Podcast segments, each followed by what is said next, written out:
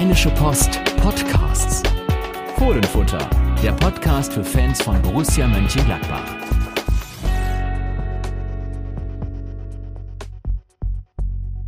Hallo und herzlich willkommen zu einer neuen Folge des Fohlenfutter Podcasts, der ersten im neuen Jahr 2024. Mein Name ist Yannick Sorgatz und am anderen Ende der Leitung mir zugeschaltet Carsten Kellermann. Hallo Carsten.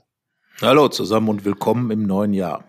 Ja, diese Leitung hatten wir sozusagen auch am Samstag bei Borussias Testspiel gegen die Go Ahead Eagles aus dem niederländischen Deventer. Du hast sogar ganz viel nachgeguckt aus der Region. Was war es? Provinz Over, Overijssel? Overijssel, ja. Und die Kollegin Hanna Gobrecht hat ja auch noch rausgefunden, warum die Eagles Eagles heißen, also Adler. Das bezieht sich auf das Stadtwappen des, äh, der Stadt Deventer. Und äh, das ist ungefähr so, als wenn, glaube ich, in Gladbach ein Schlüssel irgendwie, wenn eine Schlüssel Borussia heißen würde oder so. Ich meine, in ja, dem Gladbacher jetzt, äh, oh, jetzt Stadtwappen. in die Nesseln hier mit dem Stadtwappen. Na gut, das Stadtwappen äh. war ja mal großes Thema. Wir erinnern uns an die Reise nach Istanbul ähm, vor oh, mittlerweile auch schon viereinhalb Jahren. Ja, so vergeht die Zeit. Aber wir reden jetzt genau über die Eagles äh, aus Deventer und natürlich vor allen Dingen über Borussia. Du warst vor Ort, ich habe getickert, äh, 120 Minuten. Meine Finger waren vom Tickern dann ein bisschen, äh, ja, kürzer. Lediert, hätte ich was gesagt. Wie war es bei dir von der Kälte? Äh, ja, es war, sagen wir mal auf Deutsch es war arschkalt. Also es war so eine Kälte, die so langsam überall hinkroch und überall hin äh, kam, wo sie nicht sein soll. Nämlich, äh, ja, man, es war knackig kalt und äh, gut, das Spiel war ja nun, muss man ja sagen, zumindest abwechslungsreich. Überlänge im Kino hätte man da tatsächlich äh, ein bisschen mehr bezahlen müssen und äh, immerhin gab es ja fünf Tore zu sehen, fünf Tore und ähm, ja, es gab einige Rückkehrer, ein emotionales, ein ganz emotionales von Stefan Leiner und äh, insgesamt eine Leistung, über die, äh, glaube ich, äh, Jerry Sioane, der Trainer, gesagt hat, äh, na ja, ich habe viel gesehen und äh, vor allem gesehen, dass ich noch viel Arbeit habe. Ja, du hast gesagt, es war abwechslungsreich. Das war für Borussia, allein was so die Torfolge angeht, wieder etwas zu abwechslungsreich. Borussia hat nämlich erst 2-0 geführt, dann das 2-2 kassiert. Aber das ist immerhin der Unterschied zu so vielen Spielen in der Hinrunde. Noch den Siegtreffer geschossen in der 113. Minute, was nach Verlängerung klingt, aber die Schlussphase der regulären Spielzeit dieses Spiels war. Shio Fukuda hat das Siegtor erzielt aus der U23, Borussias Japaner und äh, neben Stefan Leiner, über den wir gleich nochmal reden können, stand ein anderer Japaner im Fokus, äh, weil er überhaupt mal wieder auf dem Platz stand. Das erste Mal für Borussia seit dem 6. Oktober. So lange hatte Ko Itakura gefehlt. 60 Minuten hat er dann gespielt und jetzt wird es erstmal wieder dauern, ja, vielleicht bis zum 17.02., dass er wieder für Borussia spielt. Ich habe äh, gesagt, es ist eine absurde Geschichte um seine Asien-Cup-Reise und die letzte Woche hat dem Ganzen dann irgendwie doch nochmal ein neues Kapitel geliefert, mit dem wir so nicht gerechnet hatten. Ja, es hat zumindest sechs Flüge gegeben, soweit meine Rechnung hin und her zwischen Japan, Deutschland und äh, dann wahrscheinlich Katar.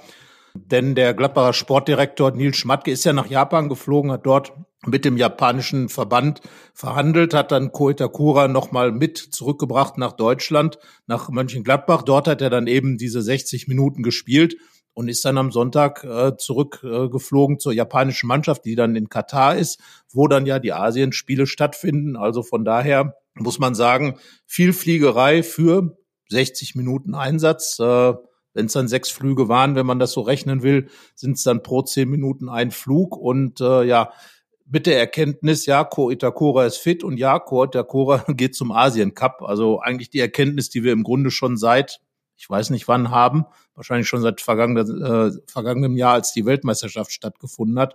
Und äh, ja, insgesamt ja, trifft das Wort absurd äh, die ganze Geschichte halt. Ähm, man muss es natürlich so sehen, dass äh, Ko Itakura als Japaner sich für die japanische Nationalmannschaft entscheidet und dort eben auch spielen will, kann ich absolut nachvollziehen. Äh, manchmal würde man sogar sagen, schön, wenn die deutschen Nationalspieler auch so verbunden wären mit ihrer Nationalmannschaft, würde man sich oder würde man sich beim einen oder anderen möglicherweise dann auch wünschen. Andererseits für den Club ist es natürlich schwierig. Er war verletzt, vergangene Saison war es ähnlich, kommt zurück und spielt dann für Japan. Und ein äh, Unterschied neben dem, dass er diesmal nicht mal mehr eine Minute gespielt hat in der Bundesliga, bevor er entschwunden ist, ähm, dass Itakura ja verletzt von der japanischen Nationalmannschaft zurückkam. Das war im Oktober. Ähm, ja, da hat er sich äh, im Prinzip überzeugen lassen, dann trotz leichter Probleme im, im Fuß äh, zu spielen. Dann äh, wurde alles schlimmer und äh, letztlich war eine Operation unumgänglich. Die ist dann vollzogen worden. Äh, Itakura sollte, das war die Hoffnung, eigentlich auch so Anfang Dezember auch wieder zurückkommen. Dann hat er aber immer wieder noch Schmerzen gehabt. Wir kennen das ja, äh, oder man kann sich das ja vorstellen, wenn so ein, ne, das war ein, ein freischwimmendes Stück irgendwie im Fuß, wie es dann heißt, und das, das musste entfernt werden, dieses Knochenstück, das ihm Probleme bereitet hatte. Danach war es aber halt auch nicht ad hoc gut, sondern immer wieder Probleme, so dass er, ja, ähm, wirklich sein Comeback dann da auf dem Fohlenplatz gegen die Go Ahead Eagles gefeiert hat. Und äh, ja, während wir hier am Montag, den 8.1. sprechen, wahrscheinlich am 9. dann für Japan das erste Mal wieder auf dem Rasen stehen wird, nämlich in einem geheimen Test gegen Jordanien. Tja, also so geheim, dass wir jetzt schon drüber sprechen können. Genau. Auch passt zur ganzen Geschichte, würde ja, ich mal er sagen. Samstag, er, er, hat Samstag, er hat Samstag mit Jordan gespielt und dann spielt er gegen Jordan. Ja, also das äh, schöner kann es doch nicht sein im Fußball, um jetzt das Ganze noch abzurunden. Vielleicht auch als Info für Ko Takura, wenn er irgendwann mal wieder zurückkommt nach Mönchengladbach, um hier zu spielen. Also äh, es ist kein Schlüssel, nicht, dass wir dann später mit den Stadtvätern hier Ärger kriegen von Mönchengladbach. Kein Schlüssel im Stadtwappen, sondern eine Abtskrümme, eine silberne. Äh, so nennt man das. Äh, Teil, was wir da eben zu also sehen ist, neben dem kriegt Kreuz. man die Tür sicherlich auch mit auf, je nach Einsatz des Ganzen. Ja, definitiv. Also von daher, nur äh, um das Ganze da abzurunden. Ja, Ko Itakura ist weg und ähm, dann gucken wir vielleicht dann weg von ihm und auf die Spieler, die da sind. Denn äh, letzten Endes hat ja dieses Spiel auch dazu gedient, äh, die Alternativen für Ko Itakura äh, äh, und aber auch für Max Wöber, der dann erst im zweiten Teil des Spiels zu sehen war, ähm, zu finden, denn der äh, ist ja aufgrund der gelb-roten Karte, die er sich in Frankfurt durch seine, doch sagen wir mal, etwas ungeschickte äh, Aktion kurz vor Schluss, die am Ende dann auch noch das Spiel verloren gehen ließ. Und, äh, ja, jetzt braucht man eben einen Ersatzmann für das Spiel gegen Stuttgart und ähm, wir haben ja oder du hast ja dieser Thematik eine recht umfangreiche und facettenreiche Geschichte gewidmet, denn es gibt ja wirklich mehrere Möglichkeiten, angefangen Gibt es eine Dreierkette, gibt es eine Viererkette? Da kannst du wieder mit dem Personal chargieren und ähm, ich bin da wirklich gespannt, wie sich äh, Gerardo Seoane entscheiden wird. Wir werden ja später die Aufstellung noch im Detail durchdiskutieren, aber einer war in einer anderen Rolle zu sehen als sonst und das fand ich, war dann schon mal ein ganz interessanter Aspekt bei diesem Freundschaftsspiel. Ich nehme an, du meinst Fabio Chiarodia, der Linksverteidiger spielte. Sie. Ja, sie, sie, wie die Oldenburger sagen, wo er ja, wo er ja geboren geboren ist, aber sich entschieden hat für die italienische Nationalmannschaft. Ähm, ja, er war Linksverteidiger in äh, der Viererkette und da musste ich an einen Mann denken, ja, neben dem er gerne sehr oft spielen würde, denn das würde heißen, dass er wahrscheinlich in der Stammelf steht, nämlich äh, Nico Elvedi. Der hat den Durchbruch ja auch damals geschafft, so als Pendler zwischen rechts in der Dreierkette und rechts in der Viererkette jetzt spiegelverkehrt eben Chiarodia, der auch das äh, im Portfolio hat. Ich fand, er hat es äh, ganz ordentlich gemacht, weil er auch ähm, jetzt für einen Innenverteidiger, ein Etatmäßigen auf der Position gar nicht so zurückhaltend war. Hat sich ein ja, ziemlich hartes Foul geleistet. Das war nicht seine Absicht, aber hat da doch den äh, Gegenspieler aus, aus Deventer sehr übel getroffen am Knöchel. Ähm, ja, aber das äh, sah ganz gut aus, ist eine weitere Option. Max Wöber kann das ja auch, vielleicht auch mal beide zusammen. Ich habe mal so in den Raum gestellt, dass das vielleicht so für so sogenannte Top-Spiele eine Variante ist, wenn man insgesamt das ein bisschen kompakter hinten noch haben will. Ähm, ja, aber überhaupt für ihn ja jetzt auch ein äh, spannendes Halbjahr, denn es soll ja wahrscheinlich mehr dabei herausspringen als die bisher 209 Einsatzminuten, von denen er auch 120 allein im Spiel gegen Wolfsburg im Pokal hatte. Ja, davon gehe ich aus, weil er ist ja tatsächlich aus Bremen hergekommen, um eine neue Perspektive für sich aufzumachen. Und äh, ich glaube schon, dass, dass so der erste Saisonteil für, für Kia Rodia wirklich ganz erfolgreich war. Er hat seine Spiele gemacht, hat einmal von Beginn an gespielt, ähm, hat natürlich in diesem Spiel gegen Wolfsburg auch äh, gezeigt, dass er äh, vielleicht ein bisschen nervös war, dass er noch lernen muss, einiges lernen muss. Er hat ja auch Pech bei seiner Einwechslung in Freiburg, äh, als er da den, den Elfmeter verursacht hat, wobei ich ihm das gar nicht vorwerfe. Das kann man ihm gar nicht vorwerfen, denn es war doch eine hochgradig unglückliche Aktion. Aber das ist natürlich auch Lehrgeld und entscheidend ist, glaube ich, und das will Jerry Siwani auch sehen, äh, Lehrgeld, aus dem er eben seine Schlüsse zieht, aus dem er sich entwickelt. Der Trainer hat ihm dann gleich wieder die, ähm, die Chancen gegeben zu spielen, hat ihm einmal die Startelf ähm, da gegeben und zwar in einem nicht ganz unwichtigen Spiel, würde ich mal sagen, gegen Wolfsburg im Pokal. Und ähm, am Ende wird er all das mitnehmen und wird jetzt für die für die Restsaison, man hat ja noch das eine Spiel der der Rückrunde äh, gegen Stuttgart, äh, da wird er sich sicherlich einiges vorgenommen haben und er ist ja auch so ein relativ eleganter Verteidiger-Typ, hat eine äh, eine gute Länge und äh, ja hat hat sich ja gegen Deventer auch das eine oder andere Mal sogar vorne blicken lassen. Also ich fand eigentlich den Auftritt ganz gut, klar das Foul aber auch da, ähm, ja, als Verteidiger ähm, muss man halt auch mal hart einsteigen. Das war jetzt suboptimal sicherlich gelöst, aber insgesamt fand ich eigentlich, hat er einen ganz ordentlichen Auftritt hingelegt und äh, sich mindestens mal angeboten. Ja, wer hat das noch? Einer, der es gar nicht nötig hat, würde ich sagen. Alassane Player. Ähm, ich war doch erstaunt. Ne? Wir haben jetzt gerade, also du hast geklagt wegen des Wetters. Ich habe es ja nur am Fernsehen gesehen, wie es Wetter war. Ähm, das war jetzt nicht das Alassane Player Wetter, das man vermuten würde. Es war so ein bisschen äh, Can he do it on a Saturday afternoon against äh, Go Ahead Eagles? Ähm, bei drei Grad und Nieselregen. Und äh, er konnte äh, einmal nach der Flanke von Stefan Leiner wirklich, also richtig hoch gestiegen, schön eingefangen auch auf den Fotos, äh, wie hoch er da stand, toller Kopfball. Und dann noch Player, deutlich Player-typischer sein Ball so aus dem Zehnerraum direkt in den Lauf von ähm, Patrick Herrmann eigentlich so klatschen lassen in den Lauf. Und dann war er auf und davon, hat Robin Hack mitgenommen, der hat das 2-0 erzielt. Und das war eben die Basis für diesen Testspiel äh, Testspielsieg. Und an der war Alassane Player ganz elementar beteiligt. Und man kann sich ausmalen, das ist glaube ich keine gewagte Vorhersage, wenn er dieses Niveau genau wie das, was er vor Weihnachten gezeigt hat, so jetzt in die Rückrunde trägt und konstant hält, dann ist das äh, ein ganz wichtiger Schlüssel für Borussia, um eine erfolgreiche Saison zu spielen. Ja, Player ist definitiv ein Unterschiedsspieler. Äh, wahrscheinlich gerade wirklich der beste Spieler, den Gladbach im Kader hat. Äh, er hat da wirklich eine unglaubliche Bandbreite und vor allen Dingen hat er jetzt im Moment unglaublich viel Lust. Das merkt man ja. Er ist ja fast geneigt aufgrund seiner neuen Kopfballstärke und dann, wenn man den Pass dazu nimmt, könnte man ihn jetzt ja Horst Günther nennen also Horst Rubesch und Günter Netzer dann vereint. Und äh, klasse, also mir gefällt das richtig gut, was er da macht, das muss ich sagen. Ich habe ja auch ihm dann nochmal eine Geschichte gewidmet und man kann das ja gar nicht zu hoch hängen. Wir, haben, wir beiden haben ja wirklich im Trainingslager mit ihm zusammengesessen, haben eins der, der seltenen Interviews mit ihm geführt. Und ähm, da hat er sich ja genauso auch ähm, geäußert, dass er eben gesagt hat, ja, ich weiß, dass ich nicht der Mann der großen Worte bin, aber ich will hier Verantwortung übernehmen und das passiert bei mir halt auf dem Platz. Und ich erinnere mich dann an Raphael oder auch Juan Arango, Spieler, die auch nicht viel geredet haben, sondern einfach klasse gespielt haben und mit ihrer Spielkunst, mit ihren Fertigkeiten die Mannschaft mitgerissen haben. Naja, und ich sag mal, bei dem, bei dem Pass auf Patrick Herrmann, da konnte man eigentlich nur ein Tor rausmachen. Also Patrick Herrmann hätte ja alleine schon möglicherweise den Abschluss suchen können, hat dann aber gesehen, dass der Hack besser stand und hat ihn bedient. Also das sind ja einfach so, so, so super zwingende Aktionen, die ein Player hervorrufen kann. Und der Kopfball, ja, wie gesagt, da muss man, glaube ich, nur Horst Rubesch sagen, dann weiß man, weiß man, was Sache ist. Und ähm, Flanke kam von Stevie Leiner, hat dem Ganzen natürlich nochmal die Krone aufgesetzt auf die Leiner-Geschichte.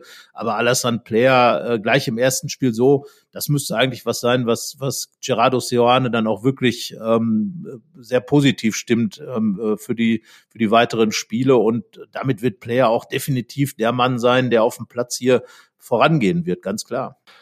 Ja, dass Stefan Leiner gespielt und dann gesprochen hat auch, äh, war ebenso eine gute Nachricht wie unser Interview ähm, mit Alassane Player, nur eben noch mit einer ganz anderen Note, nämlich dass er wirklich auch monatelang weg war, dass äh, Stevie Liner sich eben dieser äh, Therapie unterziehen musste, um den Krebs zu besiegen. Das hat er geschafft. Ähm, für 30 Einsatzminuten hat die Luft gereicht und das äh, hat sich doch ganz gut angelassen. Jetzt, also Frankenkönig ist er ja eigentlich nie gewesen, aber die äh, ja konnte sich sehen lassen. Aber über allem steht erstmal, dass er überhaupt wieder da ist. Der Weg, das hat Gerardo Sioane angedeutet, ist noch ein weiter. Also man sollte jetzt nicht mit Liner gegen Stuttgart rechnen und sicherlich auch nicht in der Woche danach. Ähm, aber jetzt würde ich sagen, wenn man, wenn man so etwas erlebt hat, ähm, ohne jetzt selber mal in so einer Situation gewesen zu sein, glaube ich, äh, kommt es auf die eine Woche nicht an, ähm, sondern ja, kann er jetzt sicherlich auch mal genießen, was er geschafft hat, denn das ist doch äh, bemerkenswert. Ja, definitiv. Äh, am liebsten würde er natürlich gegen Stuttgart in der Startelf stehen und 120 Minuten spielen, das ist klar. Äh, das ist eben Stefan Leiner und man hat auch gemerkt, dass er 120 wäre jetzt aber dann sehr verblüffend. Ja gut, aber ich meine, ich sag ja, ich sag ja nur, er würde am liebsten 100 Minuten ja, spielen. Er würde mit den, mit den Ersatzspielern das Auslaufen noch machen, ja. Zum Beispiel oder von mir aus noch ein kleines Testspiel, was auch immer. Aber äh, soll eigentlich nur heißen, dass Stevie Leiner wieder richtig heiß ist und äh, man hat auch auf dem Platz gleich gesehen, er hat viel gesprochen, war gleich sehr präsent als Typ und das ist ja was, was äh, äh Seoane und auch Roland Wirkus, der der Manager äh, im Vorfeld gesagt haben, dass es wichtig ist, dass Stevie Leiner zurückkommt, einfach um ihn als Typen auch in der Mannschaft zu haben, als alternative Spiel für das Spiel, als alternativen Typen, weil er eben andere, andere Merkmale hat als die meisten Borussia-Spieler, was eben die Mentalität angeht. Und zum Zweiten natürlich auch äh, als jemand, der mit viel Erfahrung unterwegs ist, der, der auch mal den Mund aufmacht, der dessen Wort, glaube ich, in der Kabine auch Gewicht hat und äh, insbesondere das hat ja Kapitän Julian Weigel gesagt, als Leiner ins Training zurückkehrte, spornt die anderen das natürlich auch an, dass er eben diese heimtückische Krankheit besiegt hat und dass er jetzt schon wieder auf dem Platz steht und dass er unbedingt spielen will. Das zeigt ja einmal diese die, die Liebe zum Spiel, dann einfach auch die Einstellung äh, zu, zu seinem Job und all diese Dinge sind ja sind ja Sachen, die man auch dann irgendwo dem, den Kollegen vorlebt. Also von daher Comeback von Leiner für ihn großartig, aber glaube ich für Borussia auch sehr wichtig und ähm, ich glaube, wir müssen uns da keine Illusionen hingeben. Es wird noch dauern, bis er wieder ganz der Alte ist. Man hat ihm schon angesehen, dass es auch ähm, mental und körperlich anstrengend war, diese halbe Stunde. Aber ich glaube, das gibt dann richtig Kraft. Aber bis Stevie Liner jetzt wieder richtig durchpowern kann, da glaube ich, vergeht noch ein bisschen was. Aber Kurzeinsätze um äh, vielleicht mal Ergebnisse zu verteidigen, zum Beispiel Führungen. Das hat gegen Deventer jetzt ja nicht so richtig geklappt, obwohl Borussia gewonnen hat, aber ein 2-0 ging ja wieder flöten. Aber da war Stevie Leiner auch nicht mehr da. Aber ja, Stevie Leiner zurück und äh, zurück ist auch äh, Yannick Jordan, Jordan Givachoy, ähm, hat gespielt, aber hat Gerardo Sierrane gesagt, ja, 45 Minuten, aber er hatte leider kaum Bälle und konnte kaum was zeigen dumm gelaufen für den Stürmer, würde ich mal sagen. Und insgesamt diese Mittelstürmer-Situation in Gladbach schwierig. Andererseits, es hat ja auch ein Mittelstürmer ein Tor gemacht. Ja, Mittelstürmer Nummer drei, müsste man wahrscheinlich sagen, Shio Fukuda, der aber noch nie im Profikader gestanden hat. Und ja, jetzt äh, stellt sich die Frage, ob das vielleicht bald mal so weit ist oder auch so weit sein muss. Du hast dich da auch schon klar positioniert und ich sehe das eigentlich auch so, ähm, weil ja doch äh, das irgendwie verzwickt ist. Als hat Borussia mal wieder richtige Mittelstürmer, aber die sind entweder nur abwechselnd da oder gar nicht. Äh, Thomas Schwanscherer hat es wieder nicht geschafft, in der ersten Trainingswoche des Jahres dann auch da und fit zu sein, äh, trainiert weiterhin individuell, weil er umgeknickt ist und äh, dann auch noch Schmerzen hat, wenn er Fußballschuhe trägt. Also er, ja, ist wahrscheinlich, also Start, Startelf Stuttgart äh, kann man jetzt wahrscheinlich schon wieder irgendwie ausschließen unter diesen Umständen, obwohl er dann doch oftmals auch schnell dann wieder reingekommen ist, aber dementsprechend auch nicht so seine Leistung hat abrufen können. Und Jordan merkt man schon an, dass er wirklich seit dem Freiburg-Spiel Anfang November nur dieses eine Spiel in Dortmund gemacht hat, auch da verletzt ausgewechselt wurde.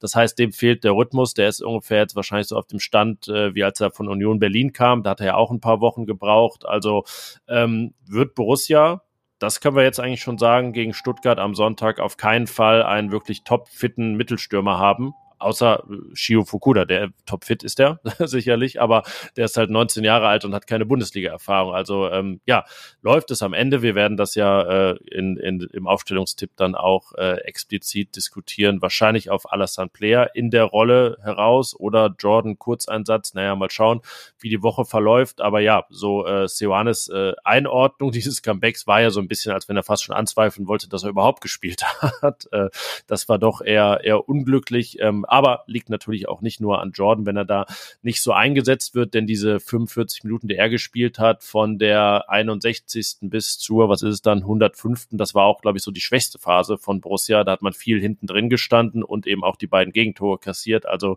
ja, ähm, nicht gute Voraussetzungen gepaart mit unglücklichem Verlauf. Das ist dann in der Kombi nicht gut. Ja, ich meine, das äh, Problem, was Johann hat, ist ja, dass eigentlich er ganz klar äh, gesagt hat, dass für sein Spiel ein, ein Spieler mit äh, Mittelstürmerqualitäten eigentlich äh, unabdingbar ist, dass er gerne einen haben will. Darum wurde ja auch Jordan dann noch ausgeliehen, um eben Thomas Schwanschara ein Backup hinzustellen. Und äh, jetzt wechseln die beiden sich in den ersten Spielen äh, der Saison dann immer mal hier, mal da ab.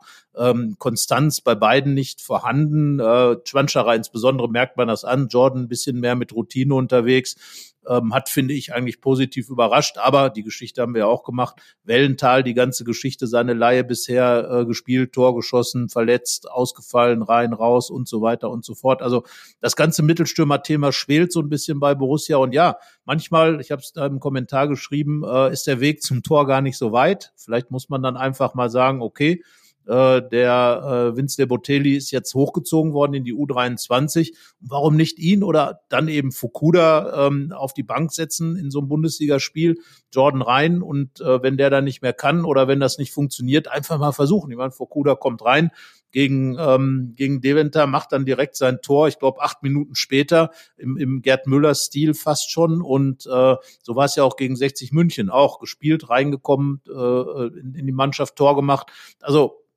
gehen, es funktioniert. Und äh, ich meine, äh, Michael Owen hat bei einer WM mit 18 Tor geschossen. Warum? Weil er gespielt hat. Äh, deswegen äh, habe ich den Kommentar auch so überschrieben mit nur Mut der Seoane, einfach mal einen von den Jungen mit in den Kader nehmen. Wir fordern ja gar nicht, dass dass äh, die sofort dann äh, irgendwelche großen Rollen spielen und so weiter. Aber das Beispiel Rocco Reitz zeigt doch, gibst du den Jungs mal äh, äh frei, gibst du denen mal die Chance, äh, sich zu zeigen dann ist die Unbekümmertheit vielleicht das auch für den Gegner Unberechenbare und das ihn dann überrumpeln kann. Und äh, ja, ich sage ausprobieren, äh, wenn die Jungs da sind, äh, warum nicht? Abgesehen davon, dass man dann natürlich wir haben ja, äh, die Kollegin Hanna Gobrecht hat ja viel über Botelli geschrieben, dass er Angebot hat, dass Juventus wahrscheinlich schon eins äh, konkret hinterlegt hat bei, bei äh, auf seiner Seite. Also so die Jungen auch mal eine Perspektive zu zeigen, ja, du wirst hier in der ersten Mannschaft gebraucht, du, du gehörst dazu, wir haben dich auf dem Schirm. Und besser als drei Minuten Bundesliga kann man das ja nicht zeigen. Also ja. Nochmal, nur Mutterse waren. Vielleicht wird er auch gar nicht gebraucht, weil er es dann doch nicht bringt, aber äh, das wird man nur rausfinden, indem man äh, denjenigen äh, die Chance auch gibt. Das betrifft ja doch einige Talente bei Borussia. Ähm, ja, wenn ich sehe, wer bei anderen Vereinen jetzt schon wieder hochgezogen ist und Chancen bekommt. Ähm, bei Borussia hat ja außer Kala Flipsen im Pokal noch nie ein 17-Jähriger gespielt, bei den Profis in der Bundesliga noch nie. Ähm, das, das ist auch bei wenigen Clubs so. Inzwischen gab es ja doch jetzt schon auch äh, 16-Jährige, die die Chance bekommen haben. Ich weiß gar nicht, Dortmund hat ja so viele 17-Jährige schon eingesetzt. Klar, die müssen eine gewisse Qualität haben, aber man muss äh, das auch ein bisschen forcieren, würde ich sagen. Gerade als Verein, der ja immer ne, dieses Drei-Säulen-Prinzip predigt und eines davon ist die Jugend. Und ähm, ich finde, du hast das äh, Mut genannt, das ist genau das richtige Stichwort, den muss man dann auch mal zeigen, weil ähm, auch das hatten wir in der letzten Folge, Thema junge Mannschaft, dass Borussia ja gar nicht eine so junge Mannschaft hat.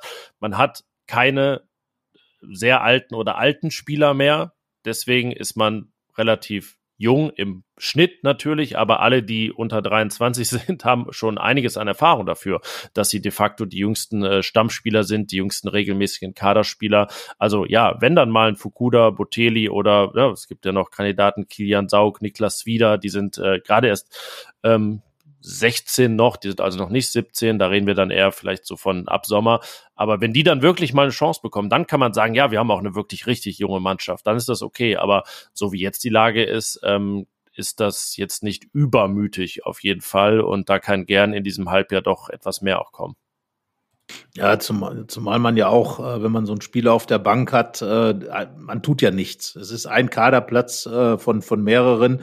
Man hat ja dann eine Struktur auf der Bank sitzen und wenn dann wirklich Thomas Schwanjara äh, nicht bereit ist für den Kader, warum nicht? Dann habe ich eben diesen Mittelstürmer. Vor allem, es tut ja immer so ein bisschen weh, wenn Lasso Player dann äh, nach vorne rücken muss und, und dann eben dieses von uns eben beschriebene ähm, andere Geschick bei, bei tollen Pässen als Spielmacher, also diese Spielmacherqualität dann ja bei ihm rausgenommen wird, weil er zu weit vorne steht. Er kann ja, äh, er hat jetzt zwar gegen Deventer mehr oder weniger alles gemacht, äh, Pässe gespielt, äh, Horst Rubers Tore gemacht und, und, und, und. Äh, aber andererseits äh, wird das in der Bundesliga ja nicht so einfach sein. Äh, da, da sind die Räume ja ganz andere als in, in so einem Testspiel. Und von daher ist es immer ein bisschen schade, wenn Player dann eben vorne in der Spitze spielt Ähm, wie gesagt, wir werden später, ähm, wir haben es ja auch debattiert, in welchem, welchem Konstrukt dann möglicherweise auch gespielt wird. Aber es ist ganz klar, Players beste Position ist hinter der Spitze. Und äh, ja, wie gesagt, es geht ja gar nicht darum, Botelli Foucault da in die Startelf zu packen, sondern wirklich zu sagen, ich habe einen Jordan, der noch nicht so weit ist. Das ist aber meine natürlich meine erste Wahl, das ist klar. Aber wenn das nicht funktioniert, dann habe ich einen Mittelstürmer, wo ich weiß, der macht zumindest mal Tore. Für mich ist das immer noch ein Prinzip beim Mittelstürmer zu sagen, einer der Tore macht auf dem Platz damit. Und ähm, ja, von daher einfach ausprobieren und wir werden es dann sehen. Und äh, ja, was haben wir von dem Testspiel ansonsten noch mitgenommen, außer kalte Füße ja, und äh, die angesprochenen Erkenntnisse? Eigentlich sagen, jetzt schwört es schon so rum und wir rutschen fast schon immer rein. Da lass uns doch über die Aufstellung gegen Stuttgart reden. Das ist ja, glaube ich, das, äh, wo es auch diesmal etwas mehr zu reden gibt. Also, los damit. Aufstellungstipp.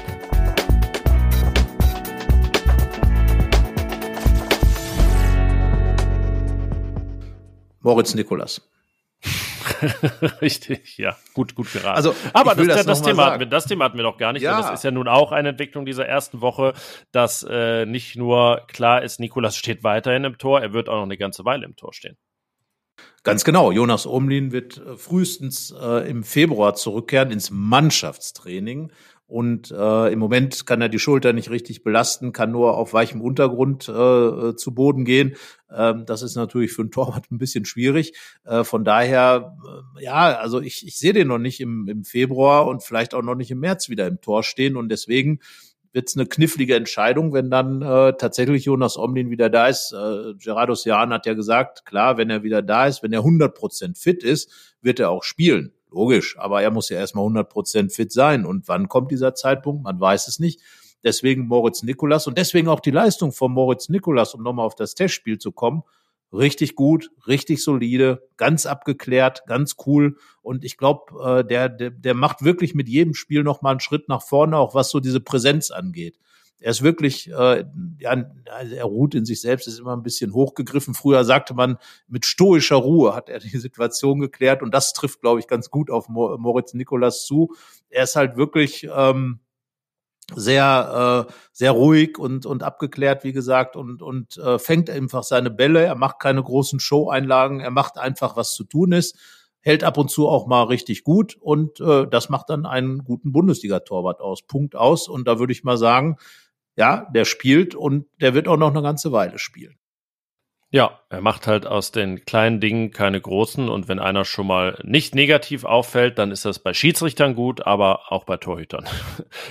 also es ist eher daran, vielleicht mal dafür zu sorgen, dass er nicht so oft im Fokus steht, denn er ist ja einer der Torhüter, die die meisten Bälle aufs Tor bekommen haben. Ich glaube nur Darmstadts Marcel Schulen hat mehr ähm, drauf bekommen, aber die haben ja auch noch mehr Gegentore als Borussia, als einzige Mannschaft. Ja, die Frage ist, wer davor spielt, in welcher Formation und ja, wer am ehesten in der Lage ist, vielleicht dafür zu sorgen, dass es gegen Stuttgart mal nur ein Gegentor gibt. Das ist ja auch schon selten. Ähm, in 16 Bundesligaspielen fünfmal hat Borussia das hinbekommen, maximal ein Gegentor zu bekommen. Wer wären deine Kandidaten?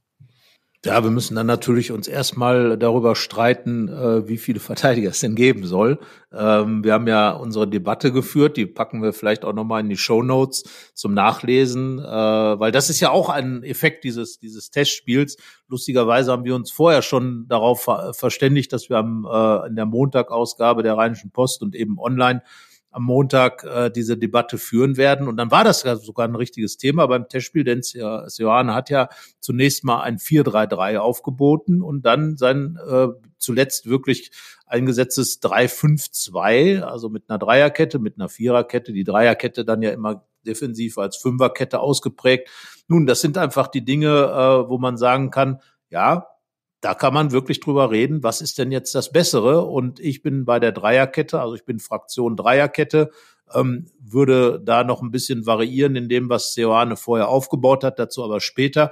Aber äh, ich würde tatsächlich sagen, ähm, der Wöber kann ja nicht. Das heißt also, äh, würde ich sagen, Friedrich, LWD und Skelly. Skelly, mein Pendler, darf dann wieder, oder was heißt mein Pendler? Der Pendler bei Borussia, also die relativ äh, eingespielte Variante mit ihm bleibt dann eben Marvin Friedrich. Das war auch der Mann, der in der ersten Halbzeit, der die 60 Minuten dauerte, gegen, ähm, nein, Moment, 30 hat er gespielt, glaube ich. Ne? Wie lange nee, hat 60. gespielt? Na, 60. 60. Die ja. ersten 60 Minuten auch gespielt hat neben LWD. Darum glaube ich, dass er ein bisschen die Nase vorn hat gegenüber äh, Chiarodia, der ja andererseits auch reinkommen könnte und dann ja, eben. Ja, und man muss sagen, er hat ja de facto auch neben LWD gespielt auf der anderen Seite. genau, aber eben als, als äh, ja. Äh, Linksverteidiger in einer Viererkette. Du darfst ja gleich deine, deine Viererkette. Äh, ja, da, nee, pass auf, äh, ich, ich werde, ich kann das erstmal völlig kettenfrei sagen, denn alles, was, was ich jetzt aufstelle, äh, funktioniert auch im 3-5-2. Äh, das ist richtig. Das ist ja das, das Johannes Vorteil, darum ja auch äh, die Geschichte mit, mit Skelly als Pendler. Ähm, also ich bleib bei diesen dreien und sage, also das sind meine drei Defensivspieler und auf den Außenverteidigern dann eben die beiden äh, Luca Netz und äh, Franck Honorat. Jetzt äh, muss man ja auch immer den Gegner ins Kalkül ziehen. Äh, ich hätte ja gesagt, okay, wenn der VfB mit Doppelspitze spielt, Girassi, Undaf, dann sind äh, drei Innenverteidiger besser. Aber ich weiß gar nicht, wie sie es jetzt lösen werden, ähm, weil Girassi ja beim Afrika Cup ist. Äh, Vorteil Borussia, würde ich sagen, auf jeden Fall. Dass der nicht dabei ist. Äh, Silas ist auch weg. Ähm, das wäre eigentlich dann so der Backup für, für Girassi. Deswegen ist ja, vielleicht auch ein 4-2-3-1 beim VfB. Da könnte man dann auch, ähm, glaube ich, getrost mit Viererkette spielen. Also ich äh, du hast ja schon gesagt, ich plädiere ja eher dafür, jetzt auch mal die Viererkette öfter zu installieren, vor allen Dingen, wenn, wenn Wöber da ist. Ich denke, Netz, Chiarodia, Elvedi und äh, Skelly wäre mir jetzt zu mutig, weil Chiarodia doch dann eher funktioniert links in der Dreierkette. Ähm, also ja, bei Viererkette auch Friedrich. Wobei man auch sagen könnte, jetzt ist ja Marvin Friedrich nicht everybody's darling und hat auch äh, sportlich jetzt wenig Argumente geliefert, um etwas an seinem Status zu ändern. Ja, wie viel mehr Anlass zur Sorge oder wie auch immer sollte denn Chiarodia bieten? Ähm, deswegen wäre es eigentlich sehr Borussia-typisch dann, also zumindest so wie ich diesen Borussia-Weg verstehe, zu sagen, komm, wir sind ja von der Alternative Friedrich gar nicht überzeugt. Chiarodia ist jetzt unser Mann das ziehen wir jetzt durch. Den bringen wir auch in der Viererkette. So starten wir ins Jahr. Wenn nun mal auch, ist auch Linksfuß, ist ja eigentlich auch ne, dann äh, noch ein Argument für ihn.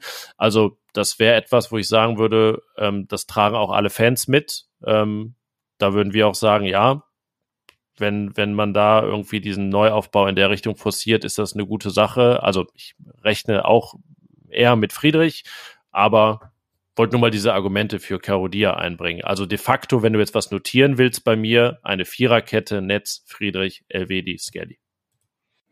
Also nochmal zum, zum Friedrich. Ähm, ich meine, er ist nun mal da und äh, ich glaube, dass dass er auch ähm, mehr kann, als er bisher gezeigt hat. Also er ist ja damals, ich, ich weiß es noch, als, als er kam, er ist ja wirklich als Führungsspieler geholt worden. Und das Ganze ist dann ja sehr dumm angelaufen im ersten Halbjahr, äh, immer wieder mit den, mit den Ausfällen, mit den Verletzungen, mit der Ginter-Problematik, die dann da war, so ein bisschen zwischen die, zwischen die Stühle geraten. Ähm, ja, und, und davon hat er sich irgendwie nie richtig erholt, äh, hat nie die Rolle spielen können, die man ihm eigentlich zugetraut hat, ob er, ob sie jetzt zu hoch angesetzt war. Aber er hat ja selber auch die die Dinger formuliert. Ich habe mit, mit Hanna Gobrecht im Trainingslager mit ein Interview mit ihm gemacht, da hat er genau das eben gesagt. Ja, ja, ich will da schon Führungsaufgaben übernehmen. Und ich sag mal, es ist jetzt so ein bisschen das letzte Halbjahr, wo er das dann einfach auch mal zeigen muss. Sonst muss man wirklich überlegen, ob das Ganze noch Sinn macht. Ähm, ist ein bisschen, finde ich, wie bei Florian Neuhaus. Äh, das sind die beiden, die in der, in der Hinrunde eigentlich so die Erwartungen gar nicht erfüllt haben, wo man eben gedacht hat, naja, jetzt sortiert sich eine neue Hierarchie in der Mannschaft. Das ist für beide dann auch eine Option, sich nochmal ganz neu aufzustellen. Und beide haben das irgendwie nicht auf die Reihe gekriegt. Und ähm, da sage ich jetzt, ja, bei beiden dann auch vielleicht das nächste halbe Jahr enorm wichtig, um sich mal wirklich neu zu definieren und dann wirklich auch neu entweder bei Borussia Mönchengladbach aufzustellen oder man muss wirklich überlegen, wohin das Ganze denn dann noch führen würde, wenn es eben nicht passiert. Dann, dann hängen die ja beide in der Luft. Also von daher finde ich bei Friedrich ganz großer persönlicher Antrieb und auch Nutzen, sich jetzt endlich mal da wirklich aufzubauen. Und ähm, ich glaube, dass ihm Sioane eine Chance geben wird. Einfach daraus abgeleitet, dass er jetzt in der ersten äh, Halbzeit dort gespielt hat. Äh, deswegen gehen wir da d'accord. Ähm, und ja, ich bin, bin sehr gespannt auf das, was Friedrich dann abliefert. Das ist ja, entscheidend. Du sagst äh, Ansporn, Antrieb. Ich habe ja auch, also das ist immer schwierig jetzt nur von der Erscheinung zu schließen, aber man hat auch irgendwie nicht so dieses Gefühl, dass da dieser Antrieb so ausgeprägt ist bei Marvin Friedrich, ähm, wie er da teilweise über den Trainingsplatz läuft, irgendwie nachspielen, wenn es mal einen Sieg gab und da wird gefeiert, da ist irgendwie doch eher ein langes, langes Gesicht. Ähm, was man da bei ihm sieht. Und äh, der Unterschied, also ich stimme dir zu bei dem Neuhaus-Vergleich, nur der Unterschied bei Neuhaus ist ja, dass der ja schon mal im Borussia-Trikot das gezeigt hat, was wir ihm zutrauen und was er kann. Und das hat Friedrich jetzt wirklich in zwei Jahren, ganz ehrlich, also außer mal temporär in einzelnen Spielen gar nicht hinbekommen. Ähm, und ja, dann ist die Frage, wie lang klammert sich man sich da noch an etwas, was vielleicht sein könnte, aber nie sein wird. Ähm, also spätestens im Sommer muss da eine Entscheidung fallen, wenn nicht jetzt irgendwie etwas passiert, wovon ich äh, nicht mehr ausgehe. Dann kann das eigentlich nur heißen, dass man irgendwie getrennte Wege geht. Äh, jetzt ist er da, klar, er hat auch noch dann zwei Jahre einen Vertrag im Sommer. Mal schauen, wie es dann am Samstag aussieht, vielleicht am Sonntag aussieht gegen Stuttgart. Vielleicht ist ja wieder dieses eine Spiel, wo man sagt, ach ja, so schlecht war es ja eigentlich gar nicht. Genau, also da stirbt die Hoffnung dann zuletzt, würde ich jetzt mal sagen. Und so wird es dann möglicherweise auch, Sioane ersetzt dann eben auf Erfahrung. Und äh, dadurch, dass Girassi nicht da ist, geht ja schon so ein bisschen Speed beim VfB Stuttgart verloren, glaube ich. Und äh, Silas, das sind ja dann wirklich die, die blitzschnellen Typen da. Und auch das äh, ist dann ja was, äh, Friedrich ist jetzt nicht der totale Sprinter, aber jemand, der dann äh, in, im Kopfball äh, da schon seine Vorteile hat. Und ja, ich bin gespannt ähm, ob es dann am Ende der äh, junge Chiarodia oder eben der erfahrene, aber zuletzt nicht wirklich stabile Marvin Friedrich sein wird. Ähm, ja, Kohl Takura nicht da, Max Wöber nicht da und da fehlen dann natürlich zwei, äh, die mit Sicherheit absolut gesetzt wären, wenn sie denn da wären. Also von daher schauen wir mal. Gehen wir mal ins Mittelfeld, würde ich sagen, Janik. Und ja. äh, da bleibe ich jetzt mal bei meiner, meiner Systemdebatte und ähm, hatte das auch in meinem mit meiner Argumentation ein bisschen äh, mit reingeschrieben, dass ich da so ein bisschen die Systematik verändern würde, um ähm, noch mehr Spiel äh, Spielwitz vielleicht auch ins Spiel zu bringen. Ähm, äh, bisher hat ja Gerardo Suano immer auf ein Dreierkonstrukt gesetzt, was eigentlich ganz ganz attraktiv ist, äh, die die Hacking-Variante sozusagen, ein Sechser, zwei Achter. Ich würde es jetzt ein bisschen verändern. Ich würde zwei Sechser, zwei Zehner sagen. Und äh, bei diesen zwei Sechsern, äh, klar, ich meine, Julian Weigel ist, ist glaube ich, gesetzt. Da müssen wir jetzt auch gar nicht groß drüber diskutieren. Wenn der, wenn der bereit ist und nicht gesperrt ist, dann spielt der. Und äh, daneben, ja, gibt es eigentlich auch nicht viel zu diskutieren, würde ich tatsächlich Rocco Reit stellen, weil er eben diese, diese, dieses Borussenherz so richtig lebt. Und das ist, glaube ich, was, was die Mannschaft unheimlich gebrauchen kann. Jemanden, der ihr vormacht, gerade in Heimspielen, äh, äh wie man eben dieses, dieses Borussia-Herz lebt. Und ähm, ja, das wäre meine Doppelsechs eben flankiert von den beiden von den beiden äh, Außenverteidigern, vorgerückten Außenverteidigern Franck Honorar und Luca Netz, die dann eben die Dampfmacher über die Flügel sein müssen. Honorar, das haben wir ja auch mal äh, rausgearbeitet, ist ja so ein bisschen verkappter Spielmacher auf seiner Position, so wie damals Kostic in Frankfurt. Äh, Finde ich auch gut, äh, wie er das umsetzt. Finde, er hat sich da so richtig gut reingefuchst in diese Situation und so er dann, er war, war hat ja gefehlt gegen Deventer, war, war krank ähm, hatte Magen-Darm und so er dann fit ist jetzt äh, für das Spiel, ist er da ja auch ganz klar gesetzt auf der Position. Und das wäre so meine, in, ich würde es auf ein 3, 3, 4, ähm, 3, 4, 2, 1 dann so ein bisschen fokussieren, aber zu den Zweien kommen wir dann später. Ja, ich äh, wäre jetzt auch ein Freund davon, irgendwie was zu entwickeln, wo Borussia auch mal wieder mit einer Doppelsechs äh, spielen kann, weil ich ja mich jetzt auch schon hier oft nicht als ganz großer Julian Weigel-Fan geoutet habe. Ähm, wir wissen ja, Borussia will diesen sogenannten Reparierer schon ganz lange kaufen, wirklich einen sehr zweikampfstarken, ja eher Sechser als Achter wahrscheinlich. Und ähm, ja. Komm, wir sagen jetzt beide mal, wir sagen jetzt beide mal, wen wir gerne hätten. Wen wir gerne, gerne kaufen. Gehabt hätten, gehabt. Ja, ich habe gar, nee, ich habe tatsächlich noch gar keinen so, ist wahrscheinlich auch einer, den ich jetzt gar nicht auf dem Schirm habe, ähm, weil, ja, das, das wäre, das wäre, also wenn, wenn die Scouts schon einen finden. da, da habe ich jetzt ja, keine sollten, Ich glaube, am Stach, am Stach waren sie dran. Der ist ja dann am Ende zu Hoffenheim ja, gegangen. Wobei der ja wirklich ähm, auch ganz gut die Rolle jetzt da so mit Reiz äh, sp spielen könnte. Aber auch die, äh, so ein bisschen äh, Sechser. Nur, also jetzt reden irgendwie alle über diese Holding Six seit dem letzten Sommer, aber Julian Weigel ist das ja auch gar nicht. Also er holdet die Six, aber ja nicht auf, in der Art und Weise, wie man das erwarten würde, was so die, die Zweikampf Aber was ist denn angeht. die Holding Six? Das frage ich mich halt jedes Mal wieder. Ja, das ist einfach ein Sechser. Entweder bist du eine Sechs oder eine Sechs. Ja, am Ende ist es ja doch, wir haben das jetzt immer Doppel-Sechs genannt, aber es gibt ja eigentlich fast gar keine Doppel-Sechs, weil das wären ja dann zwei Holding-Sixer und eigentlich ist es ja immer ein Sechser und ein eher so als Achter orientierter Spieler. Ähm, und da sehe ich eigentlich Reiz in der Lage, das auch zu spielen, neben wahrscheinlich aber nicht Weigel, sondern neben einem, der da wirklich äh, richtig aufräumt und äh, dann ja reizt bei seinen Vorstößen den Rücken frei hat. Aber das ist nun mal nicht da. Deswegen ähm, wird sich sicherlich nichts ändern an diesem Dreier-Mittelfeld, indem ich dann Julian Weigel sehe und davor, wie wir es auch vor Weihnachten gesehen haben, äh, Rocco Reitz und Kone, dessen Name noch gar nicht gefallen ist jetzt hier, spricht jetzt auch nicht für ihn, wirkt jetzt auch nicht sehr lustvoll und inspiriert am Samstag, aber ich sehe jetzt noch nicht den Tag gekommen, an dem man sagt, okay, jetzt Neuhaus statt Kone. Das ist übrigens auch der Grund, warum ich äh, Reiz definitiv vorziehen würde, äh, denn äh, Kone, ja, über ihn wird natürlich erstmal viel diskutiert, ob er dann überhaupt noch da ist, äh, äh, wenn, wenn die, äh, das Transferfenster endet zum einen. Und äh, zum anderen fehlt mir da wirklich so ein bisschen der, der, der Spirit, den er auf dem Platz. Er versucht ja immer was. Also ich will ihm da überhaupt gar nicht unterstellen, dass da nichts, nichts rüberkommt, aber irgendwie wirkt das alles so ein bisschen entweder überhastet oder ja, irgendwie kommt, kommt nicht so rüber. Und dann sage ich, klar, wenn Weigel gesetzt ist, dann eben äh, Rocco Reitz, weil Rocco Reitz hat sich natürlich wirklich diese, diese Position als Borusse für Borussia zu spielen und da wirklich, ja, das ist ein ganz komischer Ausdruck, finde ich immer wieder, aber sein Herz auf dem Platz zu lassen. Äh, in seinem Fall trifft es dann wohl zu.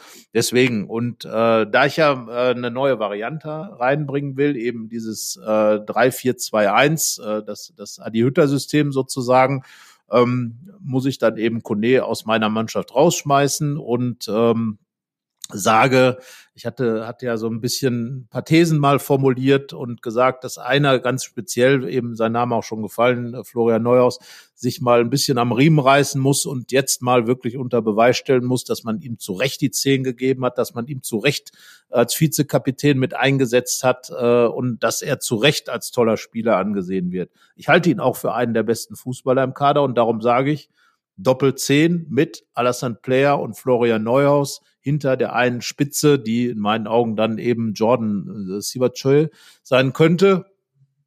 Andere ist ja wahrscheinlich, John Chara ist ja wahrscheinlich nicht ganz, ganz fit. Äh, von daher wäre das so die Konstruktion, die ich vorne mal ganz gerne sehen würde. Und es wäre viel Torgefahr auf dem Platz. Also man hat eben in Frank Honorat den geheimen Spielmacher.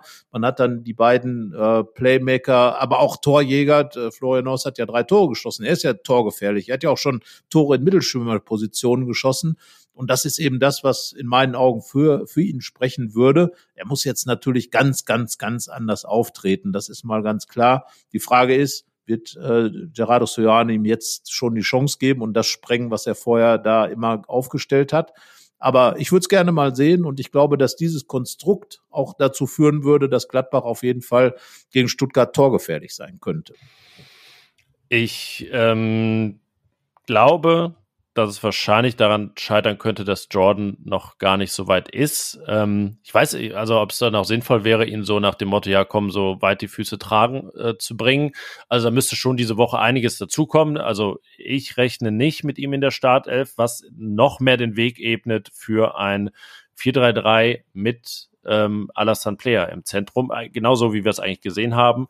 Ähm, gegen äh, die Go-Ahead Eagles, links Robin Hack, ist jetzt auch nicht der klassische Flügelstürmer, also gerade nicht so ein Inverser, der, der dann nach innen zieht mit dem starken rechten Fuß, äh, da auch ins Eins gegen Eins geht, kann er, aber ja, ist eher so ein bisschen, ja, fast schon Patrick Herrmann in besten Zeiten, würde ich sagen, mit einem noch niedrigeren äh, Körperschwerpunkt. Und rechts äh, dann Franck Honorat, der sollte ja, wenn er schon wieder ein bisschen individuell trainiert hat, seinen Magen-Darm-Infekt äh, überstanden haben und der dann eben auch, wenn Stevie Liner schon gute Flanken auf Alassane Player schlägt, das noch besser machen.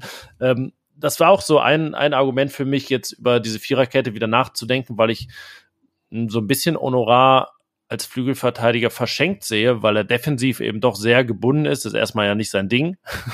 Und äh, der Weg doch arg weit ist für ihn, dann auch aus dem Spiel heraus ähm, für Torgefahr zu sorgen. Viel, ja, wenn wir jetzt über seine Vorlagen reden, waren ja dann auch Standards, besonders Ecken.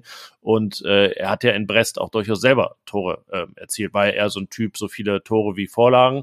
Und da ist also noch einiges an Nachholbedarf und ihn da in so eine Position weiter vorne zu bringen, äh, könnte lohnenswert sein. Auf jeden Fall dann, wenn er auch Abnehmer hat äh, wie Jordan. Aber ja, Player hat er ja gezeigt, dass er auch sicherlich ein sehr dankbarer ist. Und wir wissen ja aus unserem Interview mit Frank Honorat, dass Alassane Player ähm, Frank Honorat auch gerne hilft. Eher so, wenn es irgendwie um Autowerkstatt und andere Fragen geht, Kinderarzt. Ähm, aber dann hilft er halt mal als Abnehmer von Flanken. Ja, wäre ganz gut, weil das ja eigentlich sein der Hauptgrund ist, warum er hier ist und nicht sein Auto reparieren zu lassen. Das würde er wahrscheinlich in Frankreich auch noch irgendwo hinkriegen. Aber äh, ja, äh, du hast Robin Hack angesprochen, für mich einer der Gewinner übrigens des Testspiels. Wir haben das ja auch ähm, da in unserem Fünf-Punkte-Plan sozusagen rausgearbeitet. Er hat ein Tor geschossen, hat sich damit wieder ganz klar von äh, Nathan Gumu äh, positioniert, hat gezeigt, dass er weiterhin da ist, äh, wenn er gebraucht wird, dass er sein Ding dann macht, dass er auch produktiv ist. Das, das war ja auch eine Erkenntnis äh, der, der ersten, äh, des ersten Saisonteils, dass eben Hack, wenn er auf dem Platz ist, immer bereit ist, was zu machen. Er wühlt sich da durch. Und äh, tatsächlich würde er auch in meiner Systematik eine Rolle spielen, falls dann eben Jordan nicht kann. Dann würde ich wirklich, ähm, wenn ich jetzt ein Emoji wäre, hätte ich so eine Träne im Auge, die mir da runterrutscht, äh, äh, dann den Player tatsächlich nach vorne ziehen von der Position runter und dann eben diese Kombination, äh, äh, ja, ich habe ihn dann einen wühlenden Zehner genannt, den Hack, der dann eben sich da so durchwühlt. Ich erinnere an seine Torvorlage, Wühlzehn, ja. äh, den äh, hingewühlt sozusagen für den Reiz. Ähm, also äh, kann ich mir auch vorstellen, dass eben dann diese Doppel-10 mit Player davor und Neuhaus und Hack dann dahinter äh, auch eine ganz attraktive Geschichte wäre. Da sogar noch mit eben der Hack, mit dem Hack-Zutrag, da, äh, dass er eben einer ist, der ein bisschen anders vom, vom spielerischen Ansatz her ist als die beiden Edelkicker dann eben Player und Neuhaus. Da wäre dann natürlich Jordan so ein bisschen der robustere Teil. Ähm, der Geschichte oder eben John Chara, wenn er fit ist, aber das glaube ich auch nicht, dass das so sein wird. Also von daher, Hack würde auch in meiner Systematik diese Rolle spielen, dass er eben, falls Jordan nicht kann, ähm, reinkommt. Wobei ich noch gar nicht mal ausschließen will, dass er sogar die vorderste Spitze spielen könnte, weil er hat ja auch schon mal gezeigt, dass er relativ kopfballstark ist. Er hat ja den ein oder anderen Kopfball zumindest schon gehabt nicht im Tor versenkt oder hat er Kopfballtor ja, gemacht? Doch, doch, doch. Doch, hat er, hat er doch, ja, Im Pokal klar. war sogar ein Kopfball, Pokal. Ja. So, aber also. auch so die sechste Großchance per Kopf. ja, ja, aber gut, er weiß ja jetzt, wie es geht. Also irgendwie, ja. ne, äh, aller guten Dinge sind sechs, ist, glaube ich, der Spruch. Also von daher, gut, äh, also äh, könnte ich mir auch vorstellen, dass er dann vielleicht so als, äh, als Mittelstürmer plötzlich da aufläuft. Also Seoane hat ja schon ab und zu mal überrascht, ähm, dass er da äh, Spieler eingesetzt hat, ein bisschen anders dann auch reingebracht hat, hat, hat ja auch viel ausprobiert. Wie gesagt, mit dem Gumu, auch mit Hack schon mal in der Spitze. Also da in, in dieser Konstellation und ich bin sogar geneigt zu sagen, dass selbst Florian Neuhaus vielleicht in dieser ganz vorderen Position gar nicht so ganz verkehrt wäre. Immer vorausgesetzt, dass die beiden. Ja, oder Christoph Kramer vielleicht. Äh, gut, da, der kann ja alles. Also den, den halte ich wahrscheinlich jetzt erstmal als äh, Backup für, für Moritz Nikolas oder so, keine Ahnung. Nein, aber im Ernst, ähm, in, in dieser Dreierkonstellation kann man ja auch äh, ein bisschen ruschieren. Das ist ja auch ein Borussia-Prinzip bei Seoane, dass Positionen nicht so festgeschrieben sind. Ich bin halt immer ein bisschen traurig, wenn Alassane Player so seiner, seiner, seiner Räume beraubt wird, die er doch äh, wirklich toll zu bespielen weiß. Und ich glaube, dass er immer äh, am allerbesten da aufgehoben ist, wo man auch mal noch ein fein Pässchen spielen kann. Von daher suche ich immer so ein bisschen Alternativen vorne. Aber ich würde es gerne mal sehen in dieser, dieser Konstellation mit diesem äh, 3-4-3 äh, mit den beiden Zehnern, äh, wie das funktioniert. Ich glaube, zumal ja auch ein Neuhaus dann mit dem Auftrag äh, in der Rückwärtsbewegung so ein bisschen mit abzusichern, als ja jemand, der auch schon viel auf der Doppelsechs gespielt hat, äh, der eben auch ein Achter sein kann und will, äh, dass man da einfach ein bisschen äh, hin und her shiften kann, glaube ich, steckt viel drin in diesem ganzen System. Ja, gespannt. Äh, 4-3-3 finde ich übrigens auch nicht unattraktiv, weil es natürlich vorne eine schöne Breite gibt und so klassisches Flügelspiel mal wieder zu sehen ist. Borussia Mönchengladbach in früheren Zeiten ja immer über die Flügel gekommen ist, aber auch das darf man auch nicht vergessen, mit äh, den damals noch als Außenbahnspieler bezeichneten Schienenspielern, so wie Bernd Kraus, André Winkold, Michael Fronzek, die dann wirklich Flanke um Flanke reingeschlagen haben. Also von daher, beide Systeme passen, beide sind auch Borussia-typisch, finde ich. Und ähm, die Defensive meines Erachtens nach hängt vor allem ab äh, davon, dass keine individuellen Fehler gemacht werden. Ja, jetzt viele Vorschläge von uns, was ja die Gefahr birgt, dass äh, keiner richtig liegt am Ende, weil es doch noch anders kommt. Ähm, das kennen wir von unseren Tipps. da haben wir auch immer konkrete Ideen, aber es kommt dann selten so wie von uns äh, ja vorgeschlagen oder äh, was uns da in den Kopf schießt als Ergebnis. Ähm, jetzt habe ich das Ergebnisthema angefangen. Dementsprechend hast du den Vortritt mit dem Tipp fürs Bundesligaspiel gegen den VfB Stuttgart am Samstag, nein, sag ich wieder Samstag, Sonntag um 17.30 Uhr. Ja, es ist das abschließende Spiel des letzten Hinrundenspieltages, des ersten Spiels im neuen Jahr, des ersten Spiels der Restsaison. Und äh, es wäre in meinen Augen enorm, enorm, enorm wichtig, dass Borussia Mönchengladbach dieses Spiel gewinnt, um die Hinrunde noch mit einer 2 vorm Komma abzuschließen, also dann mit äh, 20 Punkten. Ganz, ganz wichtig, äh, finde ich einfach auch, um die Richtung vorzugeben. Mit 20 Punkten, das wäre jetzt noch nicht wirklich brillant, aber es wurde ein bisschen das repariert, äh, was doch mit 17 Punkten sieht schon arg schwierig aus. Da kann es ja auch sein, dass man dann sogar noch mal in der Tabelle so ein bisschen abgleitet und dann plötzlich in Regionen steht, ob man da jetzt wirklich drin verhaftet ist oder nicht, aber man steht dann erstmal da und äh, man weiß ja selber, wie dann die Dinge dann ins Rollen kommen. Darum sage ich, dass dieser 2 zu 1 Sieg gegen den VfB Stuttgart doch sehr wichtig wäre.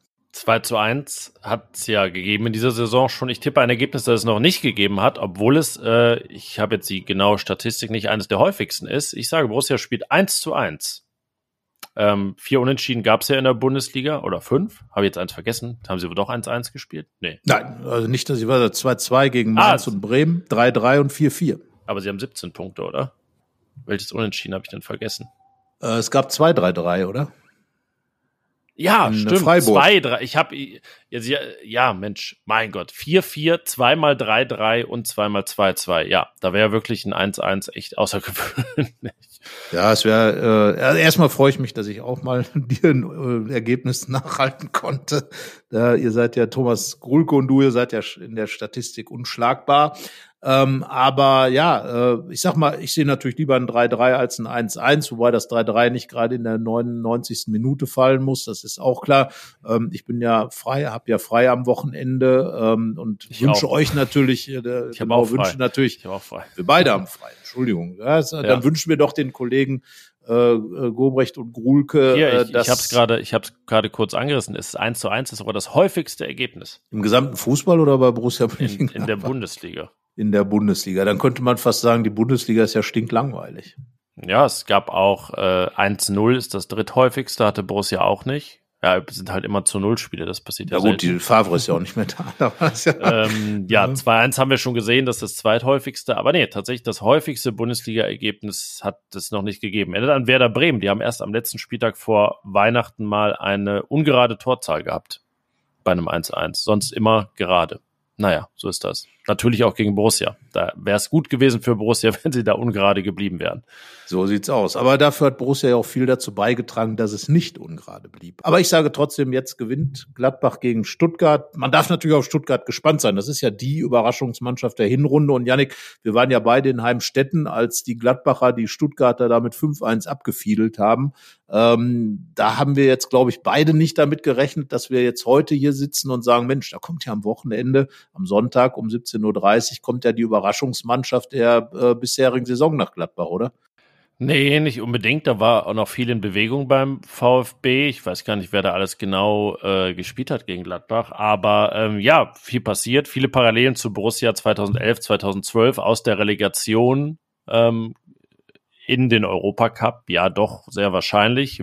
Wie hoch genau wird sich zeigen. Borussia ist ja dann als Vierter in die Playoffs. Das müsste der VfB gar nicht. Ihr könnte es sogar als Fünfter direkt in die Champions League schaffen, wenn die Bundesliga unter den ersten beiden in der Fünfjahreswertung dieses Jahres äh, landet. Ähm, ja, also auf jeden Fall Champions League-Kandidat und auch das hochverdient. Also da ist äh, kein Überperformer unterwegs. Aber es wird eben spannend zu sehen, wie der VfB dann damit umgeht, dass äh, Girassi wieder fehlt, dass äh, Silas auch als Backup nicht nicht da ist. Und äh, ja, es war jetzt auch eine Pause. Davor, ähm, glaube ich, souveräner Sieg gegen Augsburg beim VfB wird eine harte Nummer, ein Top-Spiel, also ein Top-Gegner für Borussia den man wirklich so nicht auf dem Zettel hatte vor der Saison. Aber das ist ja eigentlich ganz schön, wenn es Überraschungen gibt äh, in der Bundesliga und äh, Spiele gegen Stuttgart haben ja immer so ein bisschen ihre Tücken für Gladbach. Äh, alles schon gesehen, zum Beispiel auch mal 0 zu 7 beim VfB im, im äh, Stuttgart.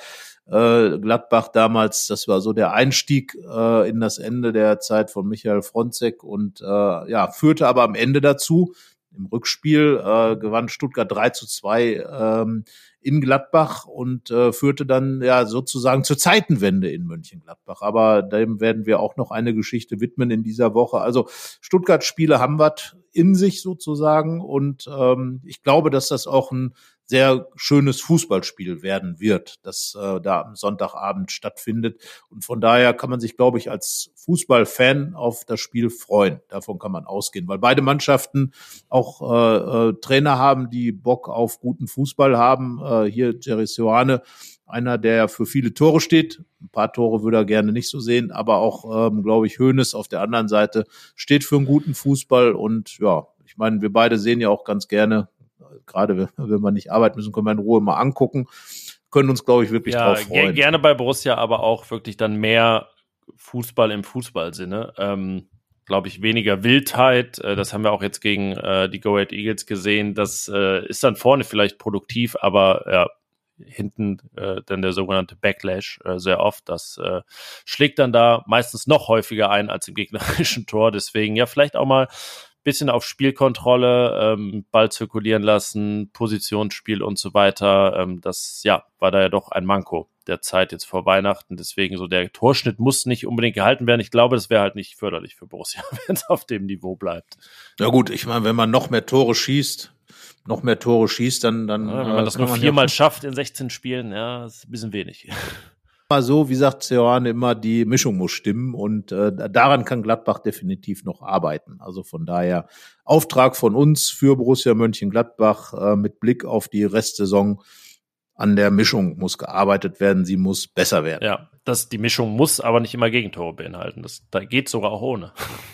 ist erlaubt. So sieht's aus. Wobei ja Seoane ein Vertreter der lieber 5 zu 4 als 1 zu 0 Generation ist. Und wenn du halt 34 mal 5-4 gewinnst, dann ist es auch cool. Aber das ist natürlich weitaus schwieriger als 34 mal 1 zu 0 zu gewinnen wahrscheinlich. Aber schwer ist beides. Äh, jedenfalls ja, Borussia, Borussia hat auch kein Spiel gewonnen, in dem sie zwei Tore kassiert hat. Deswegen ähm, wäre das schon ein Ansporn. Sie haben, glaube ich, auch noch kein Spiel 1 zu 0 gewonnen, oder?